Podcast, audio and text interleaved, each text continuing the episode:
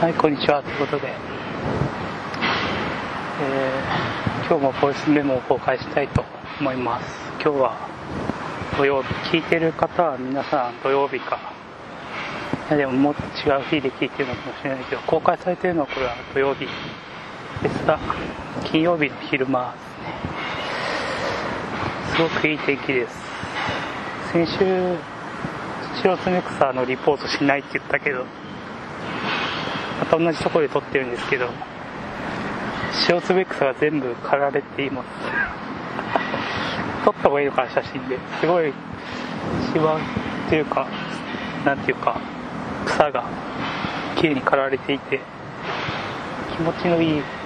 公園で収録をしています。この公園に来るまでちょっと、あの、熱量と文字数っていう僕が好きなポッドキャストがあって、それを聞きながら来たんですけど、それですごい面白くて、何が面白いかっていうと、あの、以前僕はブログで、マキタスポーツ食堂っていう番組を聞いた時を書いたことなんですけど、とにかくその、熱量と文字数っていうポッドキャストの中で、長浜博っていう蟲師とかね、長濵さんは蟲師とか、監督されている方。最新作だとあれですね、リフレクションか、を監督されているアニメ監督の方ですけど、その方が、えー、アメコミ、最近ね、インフィニティ・ウォー、アベンジャーズ・インフィニティ・ウォーでいいのかな？を、が公開されてるじゃないですか。それに合わせて、えー、まあその、マーベル作品の、えー、なんていう解説じゃないけど、長浜博はこう見たみたいな話をしていて、と、その、まあ、アメコミファンの方、大体そうですけど、ずっとコミックから追ってるわけですよね。その、映画になるっていう前からずっと、その、マーベル作品とか DC とかの作品が好きで、それがどう好きだったかっていう話から、その映画が、映画化されるってなった時の心境みたいな話までずっとしていて、その、なんていうのかな。で、その、牧田スポーツ食堂っていうね、牧田スポーツさんっていう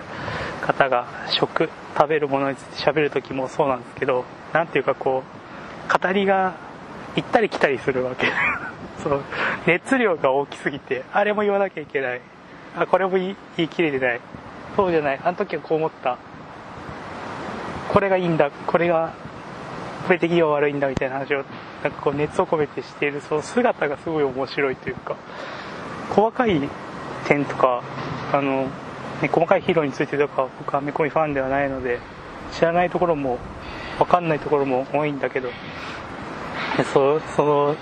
その語ってるだけでも面白いっていう、わかんなくても、そう語ってるだけで面白いっていうのがすごいなと思って、ぜひ皆さんも聞いてほしいですし、自分もなんか好きなこととか一個あって、それで、ああいうふうに熱を込めて、熱、熱量と文字数って言ってるぐらいだから、熱を込めて語れたら、またちょっと、なんていうか、自分も違ったとこに行けるのかなとは思いましたね。で、それ聞きながら思ったことを2点話そうと思うんですけど、あの、まずあの、BL ってあるじゃないですか。もうちょっと話しながら連想したことなんで直接関係あることとかではないんだけど、あの BL ってあるじゃないですか。BL って、まあ、基本的に男同士の友情というか、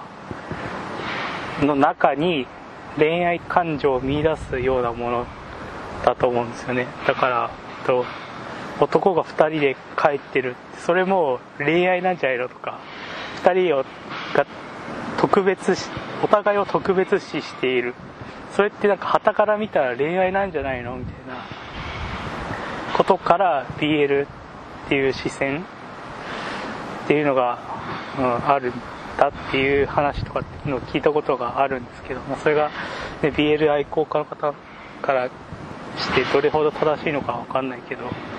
なんとなくそういうものだして BL が。あの、最近のドラマとかってでヒットするものって恋愛要素がないものじゃないですかその要するに男女関係のが全て恋愛じゃないんだ。男女間男女で仲いいっていうのが今までだったら恋愛として捉えられてたんだけど男女だからといってでなんていうかすごく親密なバディ関係みたいなのを築いてるからといってだからといって恋愛ではないんだみたいなものがいいんだみたいな。そうそういう例えばえっ、ー、と石原さとみのなんだっけ。ドラマありましたよね。俺見てないけどなんだっけな。えー、調べればいいのか。石原さとみの「アンナチュラル」とかっていうのもありましたけどあれの中でもなんか僕は見たように分かんないですけど男のキャラが出てきてそういうキャラとなんていうか一緒になんか謎に立ち向かったりするんだけどでバディなんだけど恋愛関係にはならないのがいいみたいなことを言ってる人がいて、まあ、本当かどうか分かんない。注釈ばっかで申し訳ないけどですけどそういうのがいいんだっていう、えー、と話があってこれってすごい面白くないですか？要するに反対のことが起きてるわけですよね。男同士でそういう多分恋愛とかじゃない関係の2人の中に恋愛を見出すっていうことと反対ことが起きてるってわけでもないんだけどなんか男女だからといって仲がいいからといって恋愛関係にはならないみたいなことがなんというかこうパラレルに進行していっていてそれが両方人気というか、うん、受けてるわけですよね。それ好きな人がいるっていうのが現状で。それってすごい面白いことだなって思ったのが一つ。あともう一つはあのもう本当に関係ない話なんですけど。あの MeToo の件があるじゃないですか。いろんな MeToo の件。セクハラとかパワハラとかも含めての件なんですけど。であの過去のあのにされた仕打ちとかを告発するんだっていうことになってるわけですよね。で絶対先に言っとかなきゃいけないのは絶対そのあのそういう被害とかっていうのがあったものについては認めていかなければならないしそういうのをした人を擁護するつもりっていうのがないという前提で聞いてもらいたいんですけど人間の記憶って改ざんされるじゃないですか。でこれここまでは人間の記憶って改ざんされるじゃないですかってみんな何ていうか同意してくれると思うんだけど例えばなんかみんなで旅行行った時の数年前に旅行行った時の記憶をすり合わせてみるとえそんなこと思ってたのとかっていうことって絶対あるはずであれそうじゃないでしょとかそんなこと起きてないでしょとかいやいやいやこうだったでしょとかってことで絶対あるはずでそういうのを経験した方も多いと思うので記憶っていうのはまあ改ざんされる都合のいいように改ざんされたりするわけですよね。都合がいい方に改ざんされたり都合が良くない方に改ざんされたりするわけだ。人間の記憶ってだから何ていうか何か行為があってその時は何とも思ってなかったけどその後、えー、とその例えば男性に何かされたとしてその男性にのこと嫌いになったとしたら今思い返してみればあの時も嫌だったってなる可能性って絶対あると思うんだよね。つまりその時は別に何とも思ってなかったけどあの後々思い返してみればあれこれってセクハラじゃんとか。そう。しかそれはだからその行為えっ、ー、とその行為を受けた人なんて言えばいいのかな。その行為をした人に対してのその思い返す期間までの間になんか嫌な、えー、印象を受けたりとかして振り返ってみるとその時は何も思ってな行為を受けた時は何も思ってなかったのに思い返してみると嫌だった気がするとかってことになりかねない気がしていてだからえっと過去思い返してその時私はこうされて嫌だったんだっていうのをどこまでだその人は本気でそう思ってたとして後から記憶が上塗りされてないって言えないわけだからそういうことに関して僕たちはどうやって取り扱っていけばいいんだろうっていうのはずっと思っていてそういう告発自体を抑圧するするつもりは全くないし全然悪いことではないと思うんだけどでもそれを聞いた人々がその行為をした人は最低のセカラ野郎だとかって、えー、糾弾するして本当にいいのだろうかっていうのはあってなんかうん。要するに、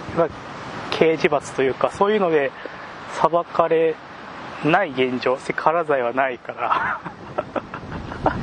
セカラ罪はないってすごい面白い。今年の流行語大賞になってるからセカラ罪はない。わけだから難しいけど。何がしかの形で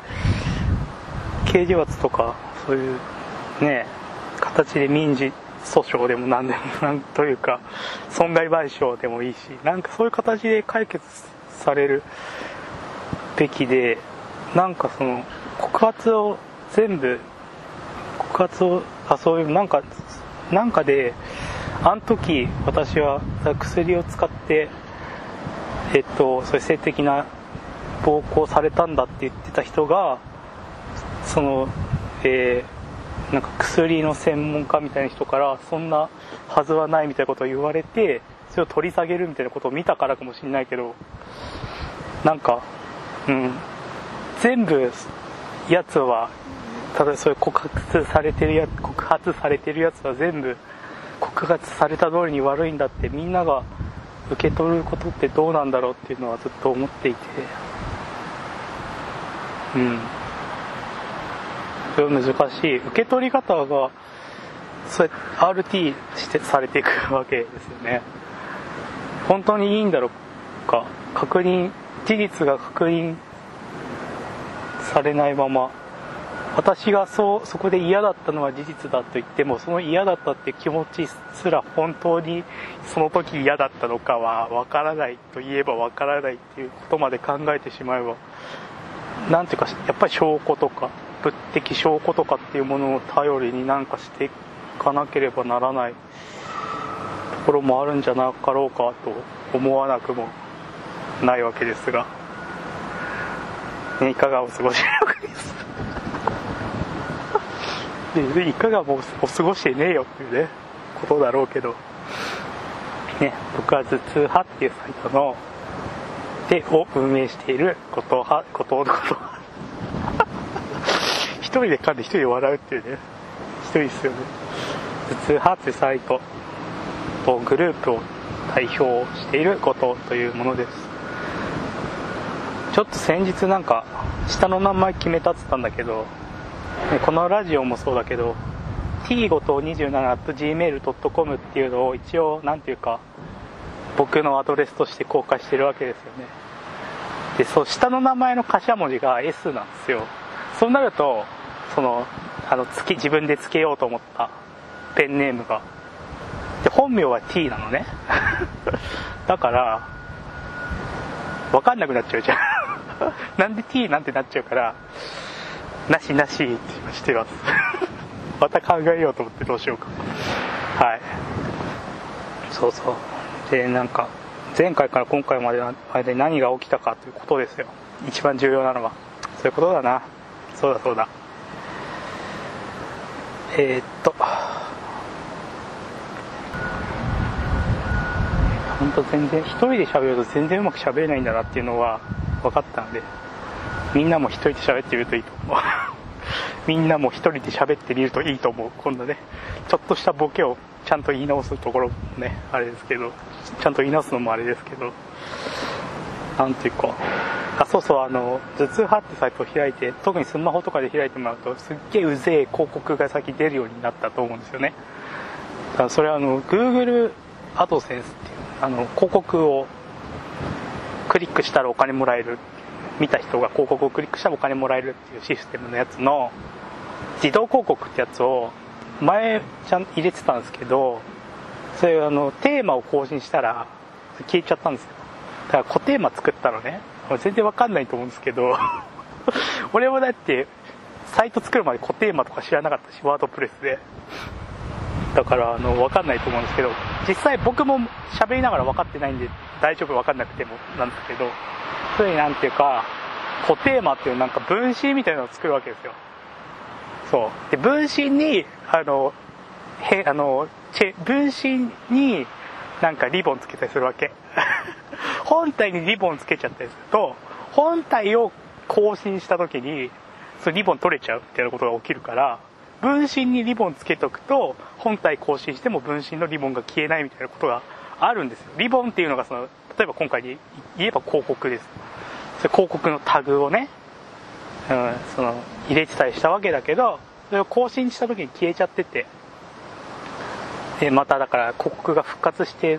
うざい思いをされてると思いますよ。見てる方は。ただお金が欲しいんだ。お金がなんか片言になったけどお金が欲しいのでもう我慢してください。っていうことです。すごいすごいな。我慢してくださいということです。はい。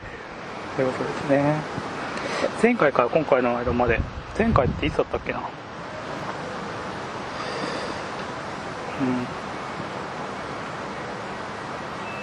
あこの日か。じゃあこの日からか。どうする？えー、っと5月30日からですね。チャンピオンズリーグの決勝を見たですね。チャンピオンズリーグって知ってます？知らない方はもう検索してください。サッカーのね海外のクラブチームの、まあ、トップを決める大会。海外っていうか欧米か。欧州か。欧米じゃない。欧州。ヨーロッパのクラブチームのトップを決めるコンペティション。ですけど、うん、なんか、うん、すごいね。大変だったよね。カリウス君って。ゴールキーパーがすごいミスしちゃって、うん、でずっとゴールキーパー弱いって言われてて、まあ、いいプレーもミスしてたんだけどその後は。やっぱり弱点っていうのはそういう一番厳しい場面で顔出すんだなと思った。サッカーサッカーでいうと最近っていうか昨日か。結城浩平さんっていう方かな。のフットボリスタっていうもともとは雑誌だったんだけど今ウェブでも記事載せてるところがあるけどのあの日本代表の監督ハリル・ホジッチさんが最近解任されたじゃないですか。それについてのあのコラムが載ってたんですよ。あのなんその日本代表監督の解任はなぜまずかったかみたいな話がですねいちいち正論しか書いてないんですよね。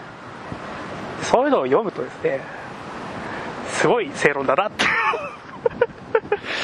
正論100%のなんかコラムを読んだのが久しぶりで ちょっと面食らったっていうか リズメで正論言われる気持ちみたいな。た確かにそうだけどなんか許しよ人間の間違いに許しよっていう気にならなくはなかったですね。まあ別に僕はあのサッカー協日本サッカー協会の回し者でも何でもないから協会が間違ってるのは確かだしその書かれてることはいちいち全部正論なんだけどそこまで人間を追い詰めていいのだろうかと思わなくはなかった。ね。そう。人間は間違いますから。はい。なんすかね。そうそう。私壁光光は私壁である。私壁私壁でいいのかな？間違ってたら切らなきゃいけないからちょっと調べよう。いやほんと自由に喋ってんな。すごい楽しいですけど。自由に喋るのがこんな楽しいのかっていうので思う。私壁私壁です。私壁なんていうの？えー、なんていうんだろう私壁とはえー、1あることを特に好き好んでする癖これ三省堂の大事理。2、え、医療の1っていうマークがついてアルコール薬物などの刺激を絶えず求める病的傾向摂取の中止により禁断症状を生じるようになった状態アディクションつまりあれですね依存とかっていうことですよね。書いてありますけどつまり怒りみたいなもの何か、え、SNS とかでなんか間違ってるものを見てこいつこんだけ間違ってるぜとかつって糾弾する人の怒りはある種の依存みたいなものだみたいなことがすごいちょっと前に話題になってたんですよ。でそれ読んでて確かにそれはそうなんですよ多分。だからどんだけ自分が正しかろうと正義の側に立とうと怒って何でもかんでも叩いたり糾弾すればいいってもんじゃないでしょっていうことは絶対そうなんですよ。でもですよその怒りは刺激である的な言説っていうのが見かけるのが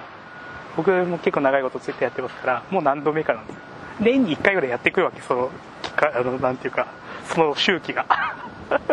年一ぐらいでまたその話してるわみたいになってるわけ。つまりそれも私癖じゃんっていうことさ何ていうの？怒りとは私癖であるっていう指摘をすることもアディクション依存してるんじゃないのっていう ことは言えて。いや別にでもそれってそういう指摘を怒りとは私癖であるという指摘をするのだって私癖だという指摘をするのだって私癖だみたいなことはずっと言えちゃうんだけど、まあ、そそういうとこはまあ置いといてでつまり何が言いたいかっていうと何て言うかなそういう分かってる側ポジションの取り合いなわけじゃわけじゃないですか。つまり怒っている人も自分が正しいとか分かってる。こいつが間違ってるの分かってるって側に立とうとしてそういうこと言ってるわけでしょおそらくね。まあ社会的正義の側からに立って義憤なんていうの？そういうどうしても正さなきゃいけないことがあるという気持ちでやってるのかもしれないけど基本的にやっぱポジション分かってる側に立ちたいんだっていう気持ちが人間にあるのは絶対確かなわけでそう思って言ってるんだと思うんだけどそれに対する私癖であるそれが私癖であるという指摘刺激であるという指摘っていう言葉がもうちょっと面白いけどもっていうその指摘がをしているして分かってる側に立とうとするその行動がの背中がガラ空きっていうかそのお前がしそれが私癖じゃんっていうことに気づいてない感じがなんというか人間って面白いなと思ったんです つまりなんていうか絶えず人のバックを取ろうバックを取ろうとしてるその人の背中がガラ空きみたいなことってあってでそのことに気づいてないみたいなことが何て言うかなで分かってると思ってる人と人も分かってなくてつまり分かってないで何かしちゃってる人と分かってて何かしてるつもりで分かってない人っていうのしかいないっていう ことよりは何というかこう愉快だなって思ったんですよね人間って。分かりますかね？分かんないから分か分かんねえだろうな。喋りが下手だから分かんないかもしんないけど。なんとなくそう。うん。なんか不思議な気持ちになりました。ってね自分が分かってるっていうつもりもなくてきっとこの言葉の背中もがら空きなんですよ。だから、うん、そういうもんだよなって思って。はい。じゃあ次の日に行きます。3月5月31日。あそうそうもう6月ですね。急になんだよって言うね。9月だよ本当ワールドカップあるけどそれ以外は絶対いいことないなうんとなんだろうなそうそう、これの話ですよね。えっと、中盤街にある落語家の話が死んだらどうなるかっていう話で、頭になの中にあるものってあるじゃないですか。じゃないですか。えっと、なんていうかな。その人の頭、すごく良質な落語家であればあるほど、なんていうか、その人の頭の中に実際に形を持って話、落語の話、ネタがあるように思っちゃうんですよね。なんていうかその、頭っていうのはちっちゃいわけだけど、本当に江戸の、なんていうの、世界みたいなのが丸々その頭の中に入ってる気が僕にはしていて、死ぬんじゃないですか。まあいろいろな人が死にましたよ、落語家は。身長も何しも死んだよ。え？わけだけど、その話ってどうこに行っちゃうんだろうな。もう一つの世界みたいなもんじゃないですか。頭の中の江戸時代とか。死んだらで映像に残ったり音楽音声に残したりはしてるんだけどそういうもんでもないわけじゃん。全部表出しきれてるわけでもないわけでしょきっとだから頭の中にあった世界ってどこ行くんだろうみたいな。で確かにあったわけですよねそこに。そこに確かにあったわけで形を俺からしたら形を持って想像の中に確かにあった世界って死んだらどうなるんだろう。なんかやっぱ世界に対して分かんなくなるのって例えば原始時代でも作ろうと思えばインターネットって作れたわけじゃないですか。分かるからこれ言ってること。人間がいる人間以前プレヒューマン。違って分かんないけど、えー、人間以前の世界でも、えーと、タイムマシンをも使ってえー、インターネットを持ってインターネットじゃパソコンを持っていけばパソコンはそこに存在するわけだから、えー、何かのうんとも作り方を知っている人がいけばパソコンは作れるわけですよね。うん。まあいろいろな難しいな。何て言ってるってつまりネットが発明される前、例えば1960年代でもインターネットって作れたはずですよね。だって今作れてんだから。でもなかったっていうのがすごい面白いなって思うんですよ。これ何の話かわかんねえや。わかんなくていいです。じゃあもういいです。喋りません、この話は。いい、なんでもない。はい。あとなんですかね。TWICE、最近 TWICE の新曲、What is Love とか、日本語ね曲なんだっけ「Wake Me Up か」発表されてるんですけどアルバムっていうかミニアルバムになってたりカップリングが入ってたりするんですけどそれは聞けてないんですよね。つまりいや聞けてないっていうのは聞ける環境にはいるんですけど何ていうかなんかこう心が疲れるじゃないですか。やっぱ新しいことって。あるよね。みんななんか新しいアニメとかさ漫画読むとかさ本読むとかってさなんかさやっぱ一個いるよね。なんかジャンプというか。踏ん張る気持ちというか。新しいことって疲れるって自分でなんかいろいろ思っちゃうわけじゃないですか。それ聞いていいとか悪いとか感動するとか泣けるとかなんか元気出るとかいろいろ思うのが疲れるっていうそういうなやっぱちょっと鬱っぽい感じなのかな。やっぱり。元気な時は何ともないんだけど新しいことに疲れる感じってあるよな。これそれは書いてないんですけどそういうこともあるそういうこともあるって。面白いのかな？分かんないけど。ですね。じゃあ今日公開された「ドン・チュハ・エーニーセ・ペーター・トゥル」っていうねこれあの小説の中に出てくるコートニー・バネットの、えー、なんだっけ？何レス？フェイス？フェイスレス？フェイスレス？レレレス？えー、っと、コートニー・パーリプス。でも調べてるんですけどね。ネームレス・フェイスレスか。っていう曲の歌い出しが、まあ、Don't you have anything better なんか、なんかもっとやることねえのかいみたいな意味だと思うんですけど。英語わかんないんで合ってるかわかんないけど、それが自分に合ってるなと思って、今日のブログのタイトルはつけました。そうですね。ここにでも書いてあることはまあ前回話したことですよね。この NBA 井戸端会議ワウワープラストでが面白いって話とかしてますけど。そうそうそのかこれ多分そうだ。これの前回のラジオを撮って帰りなんですよ。帰って編集とかしてて音声の。それ終わってたまたまテレビつけてしたら BS で関口智弘さんの旅番組やってたんですよ。で見たことなくて。で見る気もそんななかったから。そのネットやりなつけっぱでネットしてたらなんかすごいすごい変な言葉が聞こえてきたわけ。日本語の。ふにゃっとした日本語が。でそれ聞いてみたらなんか関口智弘さんがその喋っててなんか自分にないものとかってすごいやっぱりこうビビッとくるじゃないですか。そうなんか自分今聞いてもらって分かると思うけどなんかこう嫌な感じでしょ?俺とか後藤後藤とか。なんかこう小賢しいというかこましてくれたなんていうか理屈っぽいというか感じじゃないですか。なんかそういうんじゃないこうふにゃっとした喋りがすごいなって思ってなんかその自分にないものを持ってる人っているわけですよね。この世にはいっぱい。そのなんかあの無口な人とか。本当にいるんだなと思いますね。だからタレントとかでは少ないけど僕よく将棋見るから将棋の解説って大体ほなんかよっぽど問題がある人じゃなければ僕すごいなんかトゲのある言い方だけど。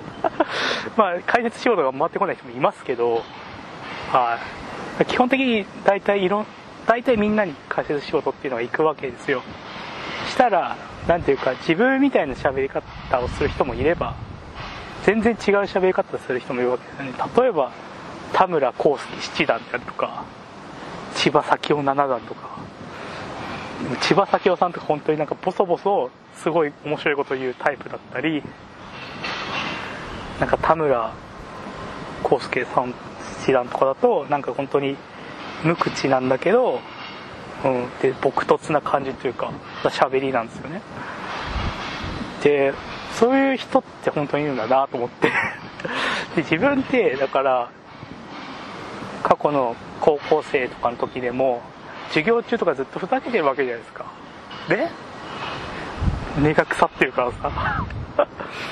そういう自分からするとなんかこう無口で真面目だったりとか朴突みたいなことが全然わかんない。そういう人がどういう考えてるのかもどういう心持ちでいるのかも俺をどう思ってるのかも全然わかんないっていうのがあってなんかこうお互い様なんだけどなんかこう分かんないこととかもあるし人他人とかってそう分かんないこともあるなって思いながらでも認め合っていくのがやっぱ一番いいのかなみたいなすごい優等生みたいな発言しちゃったけどは思ったよね、うん、本当に分かんないよなっていうこの本当に静かな人とかで、まあ、身近とかでも会ったことあると思う会ったことある人もいると思うし俺がそうだよとか私がそうですよって人もいると思うけど聞いてる中にもね。そういう人の気持ちって全然分かんなくて自分とか本当に喋っちゃうしふざけちゃうしおちゃらけちゃう。それはもうなんかそういう環境で育ったからなのか生まれつきそうなのか何なのか全然分かんないけどそうだっていうのがあって。うん。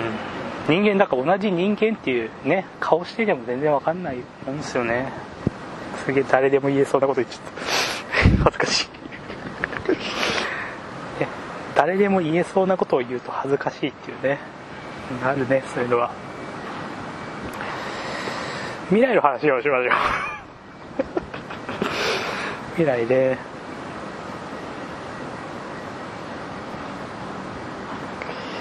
あ前回話したこと前回話した運についてのことと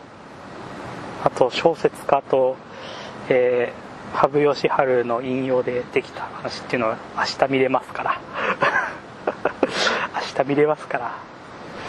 分かんない人はあの前回のこのラジオも聞いてください。はい。そうですね。まあまあだから今日話したことも多分活字にするっていうか文字にすると思うんですよね。なんかその BL とあの恋愛ドラマとかの言われ方の差みたいなのとか。そのあでも MeToo 問題とか俺に書く実力があるのか。大体いつもそこで止まっちゃうんですよね最近。なんかいろいろ考えてることあって思いつくこともあるんだけどまず英語力がないから資料を調べられないとかそういうのがあって なんかこう自分が書きたいことも従前に書けない調べられないし能力ないから知識と能力がないから書けないっていう問題に